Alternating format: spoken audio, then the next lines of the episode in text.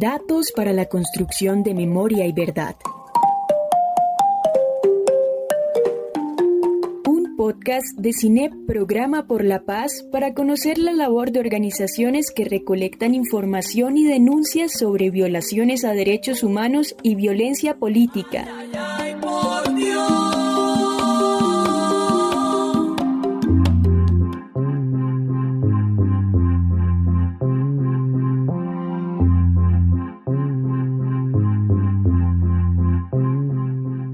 Asociación Agrominera del Cauca, Asoagromicauca. La Asociación Agrominera del Cauca, Asoagromicauca, fue fundada en el 2008. La asociación venía con un perfil muy importante y era defender el territorio, apoyar a los mineros, pero ya también apoyar el agro y al campesinado como tal. En derechos humanos se ha trabajado enormemente, han habido capacitaciones, hemos hecho escuela de líderes, hemos hecho eh, acercamientos con partes estatales, desde su fundación, Azuagromicauca ha luchado por el derecho al territorio y al trabajo en él, centrándose en el derecho a la explotación del oro y la titulación de tierras. Difícil el sostenimiento, sí, porque no es fácil uno en un territorio de esos tan, tan, tan conflictivo, diríamos nosotros, sostenernos como proceso social. Hemos sacado algunos proyectos productivos, hemos estado en la lucha con, los, con la población, y hoy nuestra asociación tiene otros perfiles mucho más importantes. Hay procesos de mujeres, hay procesos de, de barequeros, hay procesos agropecuarios y agrarios. La asociación ha hecho entregas de semillas, eh, ha apoyado al pequeño y productor.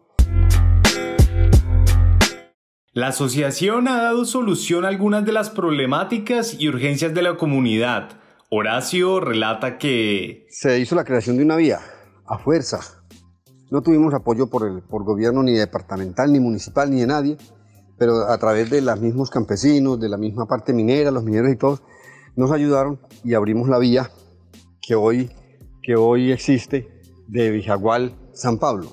A través de la asociación se ha luchado muchísimo y logramos obtener la electrificación para esa zona. Se hizo una pequeña farmacia allá que, le que le diera servicios a la comunidad y el centro de salud fue creado. En la parte social se ha hecho el, acercamiento con todas las juntas de acción comunal posibles y hemos eh, hecho escuelas de líderes muy permanentes donde los hemos ido formando para que puedan servirnos en la, en la lucha de sostenernos en el territorio. Colombia, luchas, fuerzas, años de guerra, desplazados, desaparecidos abundan en mi tierra. Hablan las calles y gritan vida perra, pero aún los caminantes a la esperanza se aferran mientras rodamos hacia abajo de la cuesta. En materia derechos humanos han sido vulnerados por el gobierno cuantas veces se imagina. La persecución a líderes y lideresas. Ser líder en nuestro territorio es sinónimo de muerte o de desaparición forzada. Entonces, ese es un mecanismo. No hemos sido capaces, en ninguna entidad de gobierno nos han garantizado nosotros los derechos que tenemos de permanencia en el territorio y un derecho a la vida y a una vida digna sobre todo. En lo corrido de este año han sido asesinados siete líderes sociales en Antioquia, tres de ellos en la región del Bajo Cauca y dos de estos en el municipio de Cáceres, registra Indepaz. Sin embargo, mm, nos hemos sostenido. Sin embargo, hemos sabido manejar la situación tan, tan tensa porque en nuestro territorio pues confluyen muchos actores, pero sí hemos perdido algunos eh, miembros de la asociación de mineros que han sido asesinados por, actores y a muchas personas que de pronto no están con nosotros porque han tenido que irse por el desplazamiento tanto selectivo como masivo. Como estamos en el municipio de Cáceres, pues los desplazamientos son permanentes. Eso también hay que tenerlo muy en cuenta, porque ya tenemos muchísimos casos en los cuales nuestros líderes se han tenido que ir o callar. Además de los desplazamientos selectivos y masivos, Horacio menciona que en el territorio ocurren desplazamientos interbarrios y desplazamientos obligados por las circunstancias socioeconómicas de la zona. Frente a ese caso, pues entonces la población del Bajo Cauca está muy regada. Uno puede encontrar eh, gente del Bajo Cauca en cualquier municipio eh, y departamento de Colombia. ¿Por qué? Porque se tienen que abrir inmediatamente, que empiezan a tener esas dificultades para poder sobre, sobre salvar su vida y tratar de sobrevivir en otra parte. Entonces es un caso bastante complicado. Más amor,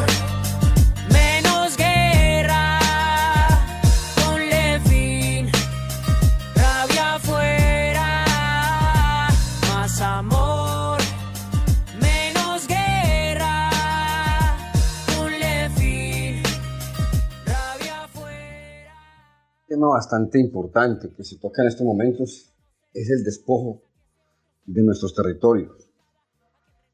El Bajo Cauca presenta una alta incidencia de desplazamiento forzado y de despojo, producto de las luchas por los intereses de nuestro territorio. El Bajo Cauca es una tierra inminentemente muy rica, tiene una cantidad de, es muy aurífera, es unas zonas muy aptas para la ganadería, para la agricultura es excepcional, caso de megaproyectos, y eso hace la disputa territorial de los actores en pro de tener un terreno que les, les garantice a ellos la viabilidad para sostenerse. La disputa territorial de los grupos ilegales por el narcotráfico y la minería ilegal en el Bajo Cauca antioqueño atribuyen las autoridades el ataque armado que sufrió la cabecera urbana del corregimiento Cuturú. Si miramos las cifras, en todos los hechos victimizantes que contempla la ley 1448, en todos sus derechos, el derecho a la vida, el derecho a la educación, el derecho al trabajo, el derecho a una vida digna en su territorio, la protección de sus propiedades, todo esto, no falta un día, no pasa un día sin que se pueda decir que el Bajo Cauca no es mentado por hechos malos. La violación permanente y constante a los derechos humanos no le permite a la población vivir tranquila ni en paz, eso es obvio. Siempre hay eh, hechos violentos que lamentar en el Bajo Cauca. Y eso, en cifras reales, a nivel de Colombia, pues nos deja a nosotros bastante complicado. En Tarazá han ocurrido dos masacres durante este año, siendo el Bajo Cauca la región más afectada por esta violenta práctica en Antioquia. La distancia de la cabecera municipal hacia el territorio nuestro, las dificultades de transporte existentes en el territorio, las complicaciones de orden público no permiten que la población pueda desarrollarse en un ambiente sano y pacífico. La necesidad de nuestra organización en derechos humanos sería tener un lugar específico o un punto específico o un acompañamiento permanente en, la, en el contexto de, capacitaciones para derechos humanos. Sería una de las alternativas mucho más directas, buscar la forma de tener una plantilla de, de dos o tres personas que permanentemente estuvieran capacitando a la población en derechos humanos. Si miramos bien las cosas como deben de quedar, una región compleja, bastante, de Colombia, que se le debe poner mucho fundamento, que deben de haber otros mecanismos, otra gobernabilidad.